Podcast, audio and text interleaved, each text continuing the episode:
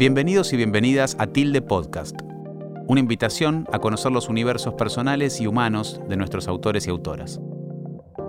¿Quién escribe? ¿Por qué escribe lo que escribe? ¿Cómo trabaja sus ideas? ¿Cómo evoluciona su pensamiento a lo largo del tiempo? Soy Juan Francisco Moretti y esto es una producción de Tilde Editora, contenidos digitales para la enseñanza y el aprendizaje. Soy Daniela Lieberman, soy licenciada en Ciencias Biológicas. En la actualidad me desempeño, bueno, ya hace bastantes años como docente y coordinadora de cursos de posgrado bajo la modalidad eh, virtual.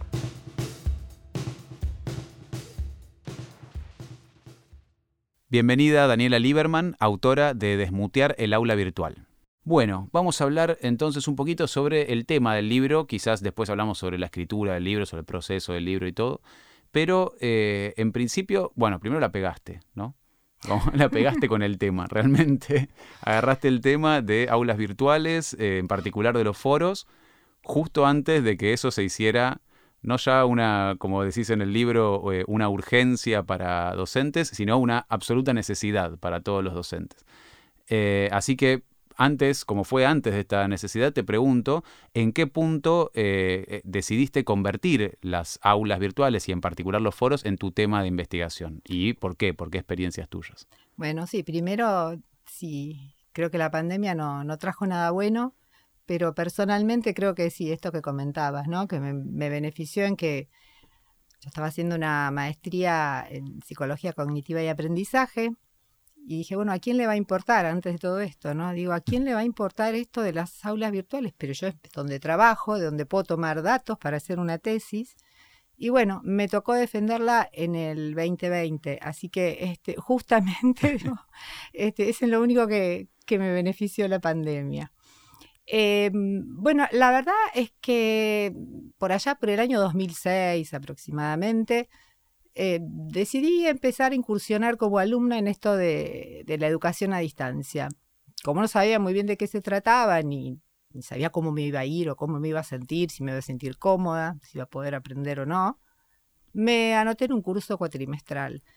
Y la verdad es que eh, fue como un imprinting ese curso, una maravilla, no solo por los contenidos, sino por el compromiso de las docentes.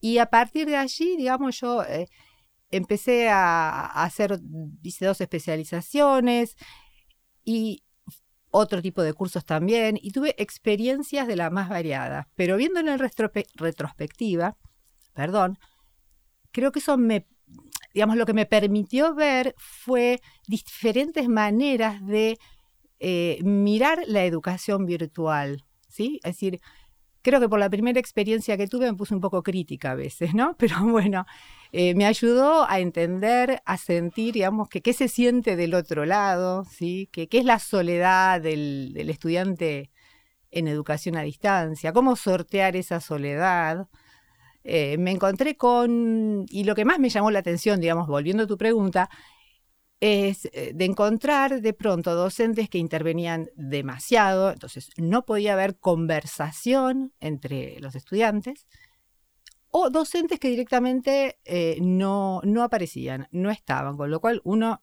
no tenía feedback, no tenía retroalimentación, tampoco se nos explicitaba, bueno, esto va a ser de determinada manera para que ustedes puedan conversar. No, eh, personalmente no estoy de acuerdo, digamos, con, con, esa postura, pero el tema, mi pregunta era, ¿cómo uno encuentra un equilibrio, no?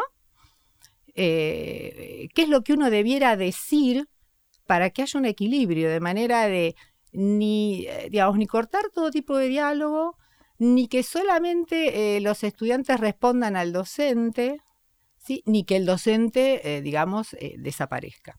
Mm. Y bueno, como empecé a trabajar en, entornos virtuales como docente, esta fue una cuestión, digamos, que siempre, siempre me llamó mucho la atención y entre otras cosas, ¿no? Y bueno, entonces eh, decidí ir por ese lado a ver eh, si podía descubrir algo que me sirviese además personalmente para, para, para mis prácticas, digamos, eh, docentes. Claro, tu primer acercamiento entonces a las aulas virtuales fue en calidad de alumna. Sí, totalmente. Y creo además que bueno, en la pandemia no se pudo, ¿no? Por cuestiones obvias, pero en ese momento siempre pensaba, ¿no? Digo, nadie puede ser docente virtual sin haber antes sido estudiante virtual. Por estas cuestiones que, que te mencionaba, ¿no? Porque es decir, tener en cuenta qué siente el otro del otro lado como, estudiante, qué se necesita para que esa persona esté cómoda, por qué por, qué por momentos me gustaba un curso y otro no me, no me gustaba, independientemente de los contenidos. ¿Sí? Entonces, eh, digamos, esas fueron, este, son preguntas que me parece que, todos quienes somos docentes virtuales eh, tenemos que tener en cuenta.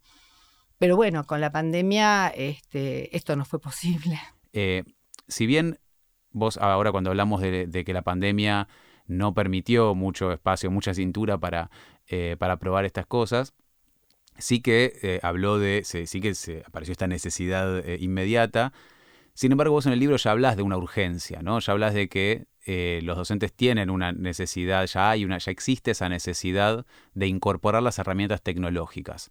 ¿En general o en particular la del foro? ¿Decís todas las herramientas tecnológicas disponibles?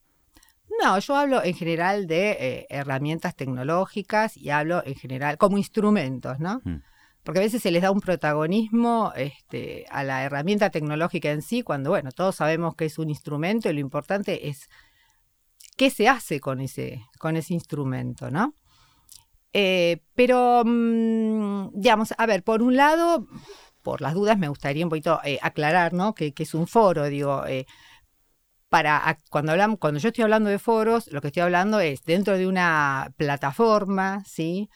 Eh, de enseñanza y aprendizaje virtual, como puede ser Moodle, Classroom, bueno, hay muchísimas eh, diferentes.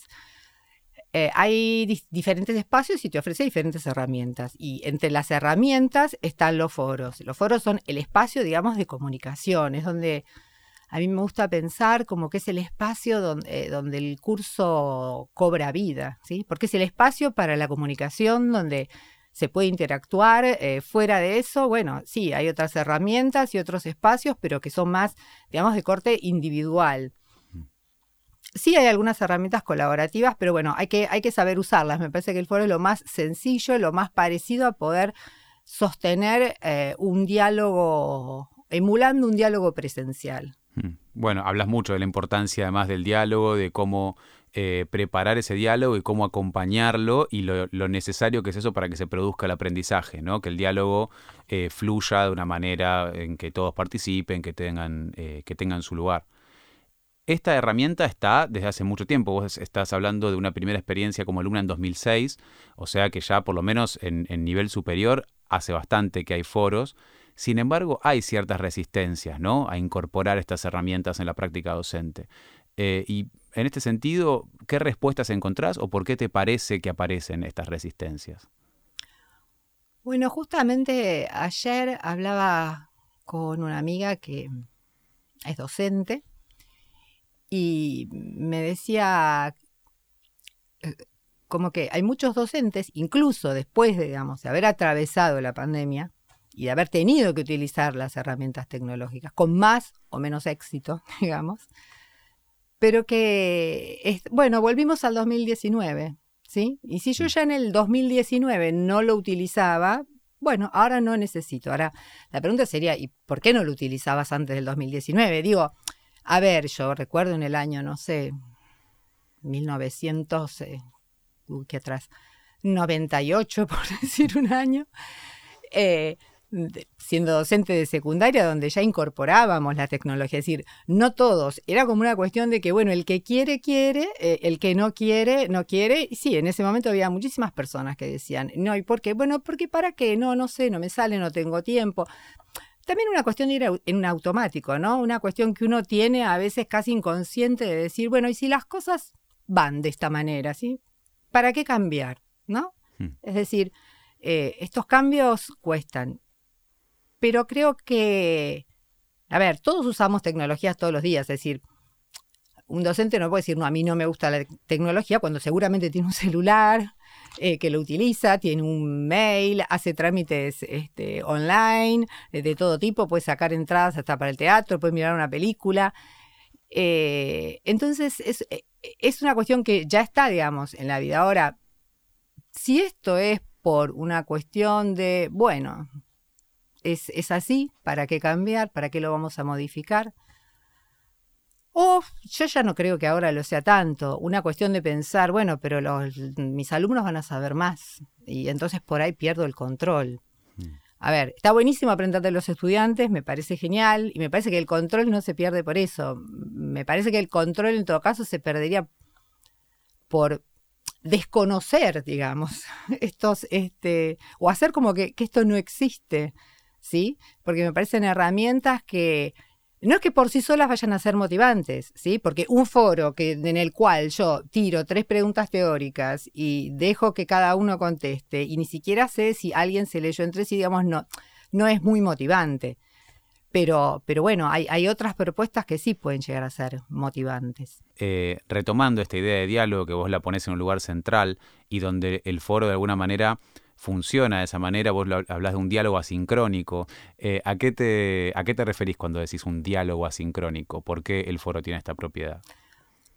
Eh, bueno, es decir, a ver, eh, en un foro uno puede poner una consigna, el docente pone una consigna, la abre y las y los estudiantes van eh, van participando, digamos, en esta consigna. Es decir, pero ¿en qué momento van participando? Cada uno en el momento que puede, cada uno se toma el tiempo para pensar, digamos, este, que necesite. En ese sentido es distinto que en una clase presencial, que por ahí se me ay, ¿cómo no le respondí tal cosa cuando dijo tal cosa el profesor? Bueno, ahí tengo un poco más de tiempo para, para pensarlo. Quizá a mí por eso sea, ¿no? Que la, esta modalidad me gusta tanto, ¿no? Porque como que da un tiempo como para como, como eh, para procesar las cuestiones. Pero me parece que eh, también, mm, digo, no voy a renegar, digamos, de, los foros que eh, un docente tira tres preguntas, porque, a ver, hay varias cuestiones acá. Por un lado, eh, el, digamos, el aprendizaje es un proceso socialmente distribuido de negociación de significados. Bueno, ¿esto para qué? Para construir conocimientos. Y uno dice, bueno, es social porque, bueno, es social porque se aprende con y de los demás. Y es distribuido porque, ¿dónde está el conocimiento, digamos? Eh, lo, tenés vos, lo tengo yo, vos parte, yo parte, el celular tiene otro, ¿cómo es? Bueno, o sea, el conocimiento es distribuido porque está, digamos, eh, en cada uno pero es muy especialmente entre, entre las personas, ¿sí? Porque a veces uno puede pensar que el conocimiento distribuido es simplemente, ah, bueno, yo no sé algo, vos me lo contás y entonces yo lo aprendí. No, el, que el conocimiento sea distribuido justamente esto, que de pronto vos me puedas hacer una pregunta y que yo no había pensado en eso hasta este momento, ¿sí? Y que gracias a eso, digamos, yo puedo construir este, digamos, conocimiento. Pero para construir conocimientos, digamos, hay que, eh, digamos, negociar significados. Es decir, uno vive como en un mar eh, inmenso, ¿no? De información y que cada uno la puede interpretar de acuerdo a sus propios este, esquemas. Entonces, esta cuestión de negociar significados, es decir, bueno, ¿de qué estamos hablando? ¿Cómo interpreto una cosa yo? ¿Cómo lo interpreta la otra? Bueno, esto tiene que ver únicamente posible, es posible si hay interacción. Es decir, eh, si, hay, si hay diálogo. Eh, ayer también me pasaba, ¿no? Que estaba con una colega, estábamos trabajando y la idea era, bueno, vamos subiendo un drive, lo que cada uno ve, después lo vemos entre las dos. Y ayer nos dábamos cuenta que en el momento de reunirnos las dos, a cada una le surgían cosas que individualmente jamás le hubieran este, surgido, sino que fue a partir de, esa interacción eh, con el otro. Entonces, yo puedo subir en un foro tres preguntas, ¿no? Por ejemplo. Ahora, ¿qué hago después? Ahí está la cuestión. Es decir, me voy, no aparezco más. Dejo las tres preguntas y todo el mundo le responde al docente. Por ahí algunos conversan entre ellos, ¿sí? O puedo intervenir, hilvanando las intervenciones, eh, nombrando a quienes intervienen, porque yo digo, esto es importante cuando es a distancia. Digo, de alguna manera hay que reponer esa mirada que falta, ¿no? Eh, en la educación a distancia que sí está en lo presencial. Y creo que la manera es, este, es nombrar, como para saber que, digo, a todo, a nadie le gusta que a, nadie le importe lo que estamos diciendo o estamos comentando.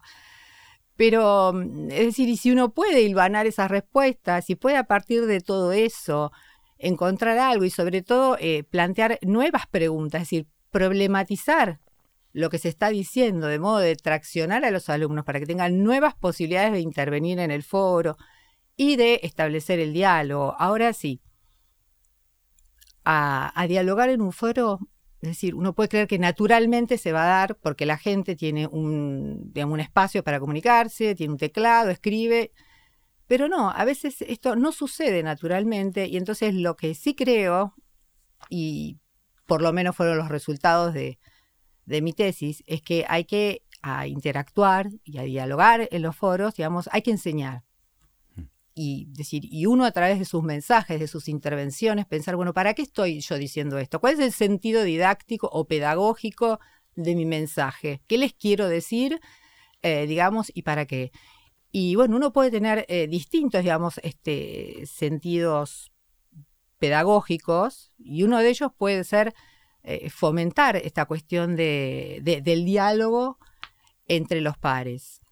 Hmm. Porque además es fundamental el diálogo entre los pares, eh, porque muchas veces se entienden más entre ellos cuando hay alguna duda o alguna inquietud, porque están, digamos, eh, con las mismas, este, digamos, se plantean las mismas dudas y esta cuestión hace que por ahí sea, se entienda más y sea más efectivo una, retroalimentación o una respuesta ¿sí? de un compañero que del docente.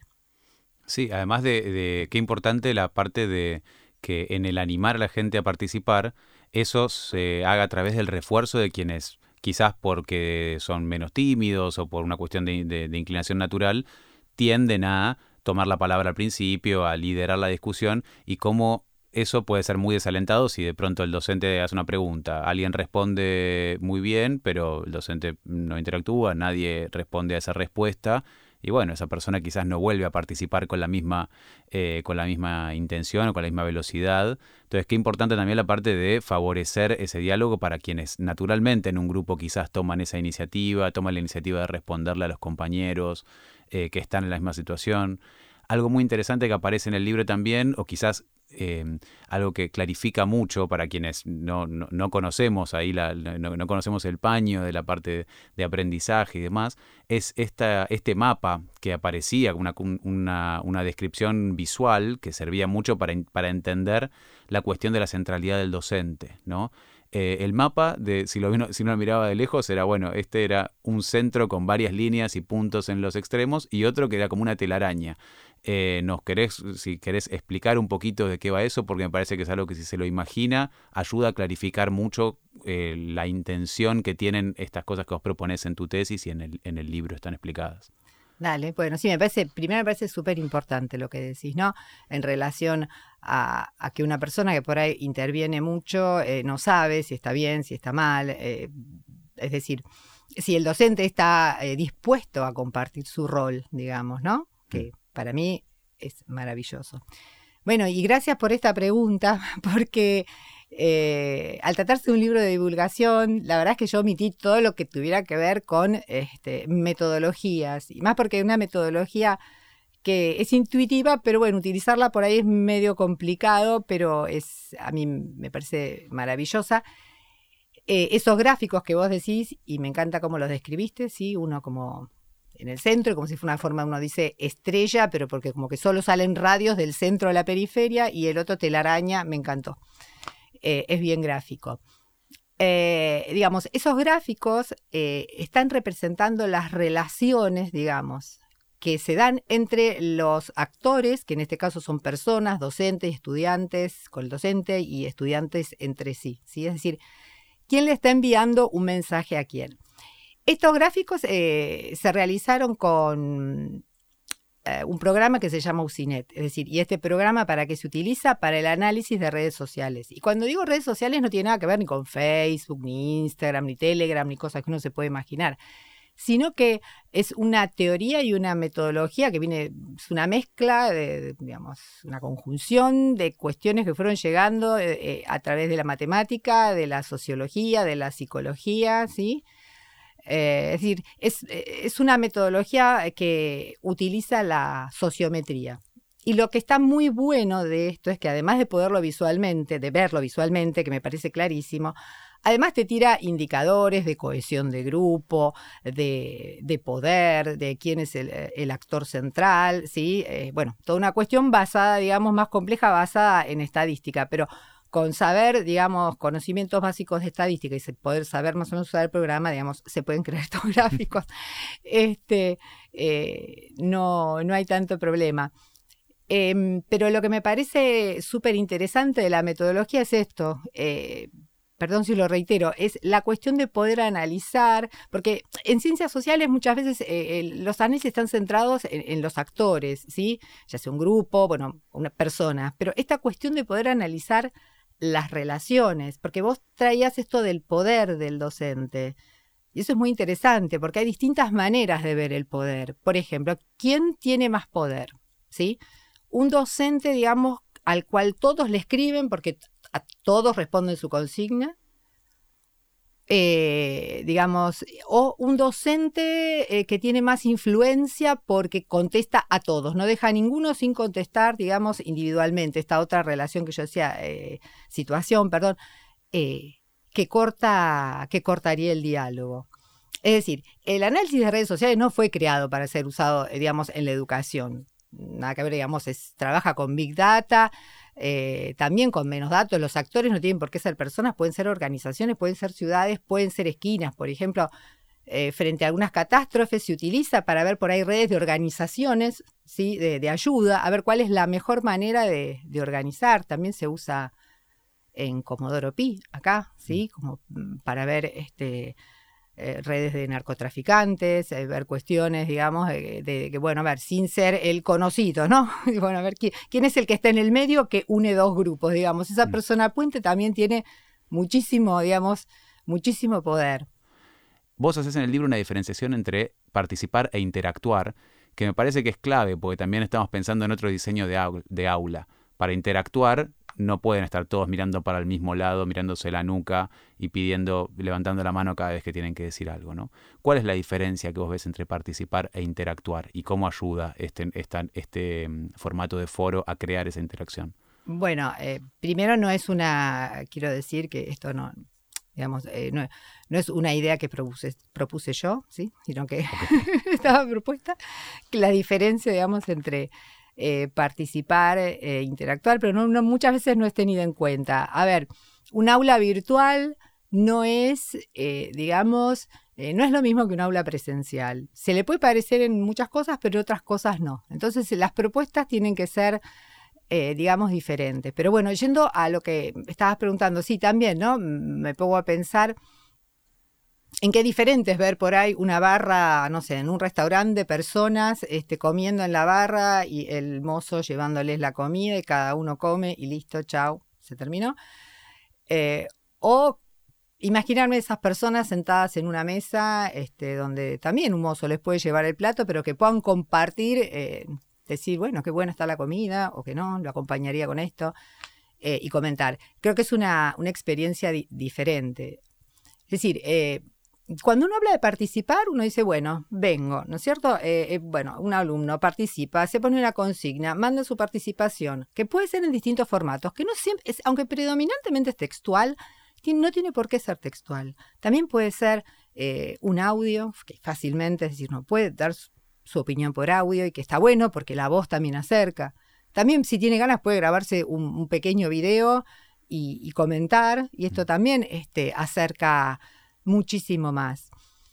Ahora, si tenemos un aula, eh, ¿no? Un foro, eh, digamos, en el que todos responden a la consigna, ¿sí? Que volviendo a esta configuración de estrella, como docente, yo como sé, no tengo manera ni registro, si yo sé que el alumno, tengo manera de saber si entró o no entró al foro, bueno, aunque no haya intervenido, puedo saberlo, pero no puedo saber si leyó o no leyó, o entró, dejó su opinión y listo.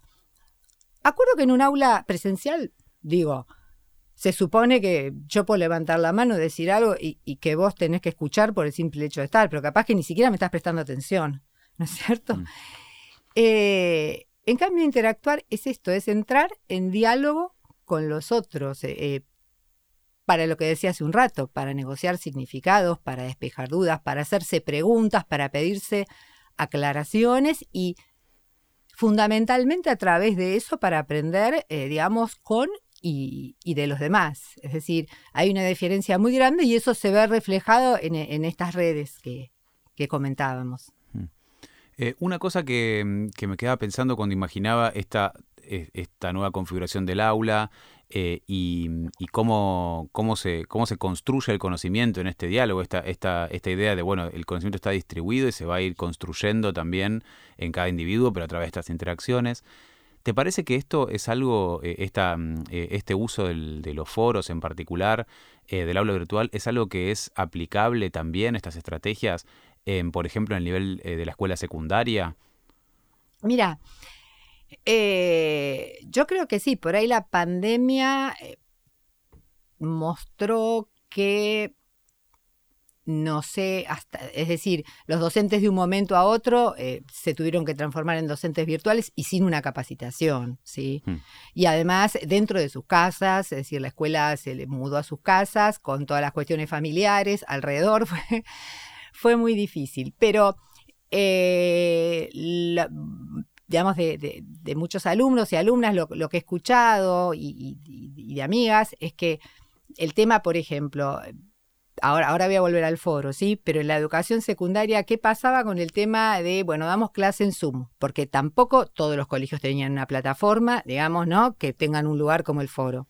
Eso por un lado.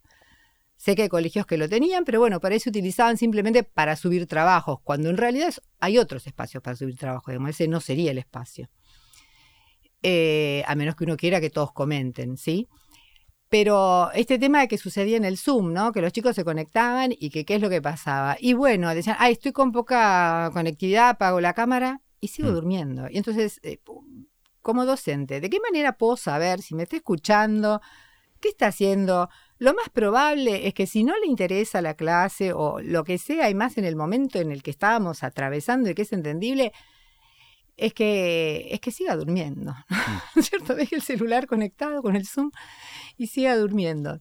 Entonces, me parece, y ojalá esto no, no vuelva a suceder, digamos, que sigamos presencial siempre, pero me parece que un foro es un lugar que puede reemplazar, digamos, no, no reemplazar, pero se puede complementar perfectamente con, con, estrategias eh, como el Zoom. Es decir, si uno le, le propone a los pibes eh, trabajos piolas y que ellos tengan que hacer ese trabajo y subirlo a un foro y a partir de allí, bueno, poder comentarlo o poder decir, bueno, ofrezcanle retroalimentación a dos o tres trabajos y que los trabajos no tienen que por qué ser un archivo, eh, digamos, este, con un trabajo escrito o con un copy-paste, digamos.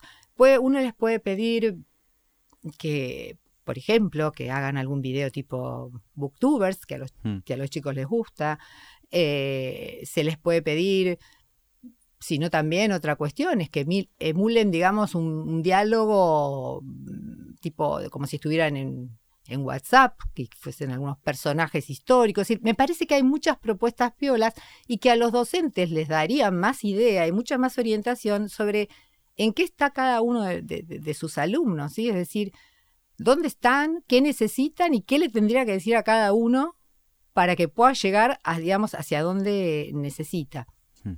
¿Te parece que algunas de estas herramientas van a quedar como, digamos, eh, eh, justamente, ¿no? Herramientas, como, como instrumentos eh, útiles en las clases formales, en la secundaria, en el nivel superior? ¿Te parece que van a quedar estas cosas? No sé, la verdad es que me cuesta pensarlo un poco en el secundario. A ver, hablemos de una situación, digamos, bueno, normal, ya no sabemos qué es normal, no sé qué es normal. Bueno, digamos, 2019 eh, para atrás. Bien. No sé en el secundario, eh, eh, en tanto, digamos, los chicos cumplen un horario, los docentes también, no sé cómo sería, creo que la manera de incorporar la tecnología por ahí en el secundario sería de otra manera. Ahora, si volvemos a lo que en algún momento tenemos que volver, yo creo que, que es eh, digamos, eh, los docentes debieran ser capacitados y a los colegios se les debería proveer plataformas, porque hay plataformas que son de uso gratuito, ¿sí? El tema, mm. bueno, es un tema de un poco descargarlos, de, de organización. En el nivel eh, superior, yo creo que sí, y ya hay muchos casos que están diciendo, bueno, se están organizando así. hagamos semipresencial, ¿sí? Aparece esta, esta concepción que no es para nada nueva de lo, de lo que es, digamos, el modelo híbrido, ¿sí? Que hay una parte virtual y una parte presencial. Yo me acuerdo que ya hace bastantes años atrás, que da unas capacitaciones eh, eh, a docentes en ciencias naturales, eh, tenían una, cuando pregunté, tenían una plataforma Moodle, no la usaban, pero como los encuentros eran, por ejemplo, cada una vez por mes, decía, bueno, hagamos esto y en el medio usemos la plataforma para un par de cuestiones, no perder la conexión, tener dudas, poder ir subiendo lo que uno hace. Y, bueno, eso, eso es un modelo, digamos, este, un modelo híbrido, que tampoco me, lo inventé yo hace unos años cuando lo, usé, sino que esto ya venía de hace, de hace mucho tiempo, solo que este, la pandemia, eh, eh, digamos, puso, eh, visibilizó todas estas herramientas y estas modalidades que, que ya estaban planteadas desde antes. Muchas gracias por escuchar Tilde Podcast. Visita nuestra página web para conocer más sobre nuestros libros y descargar recursos gratuitos. www.tilde-medioeditora.com.ar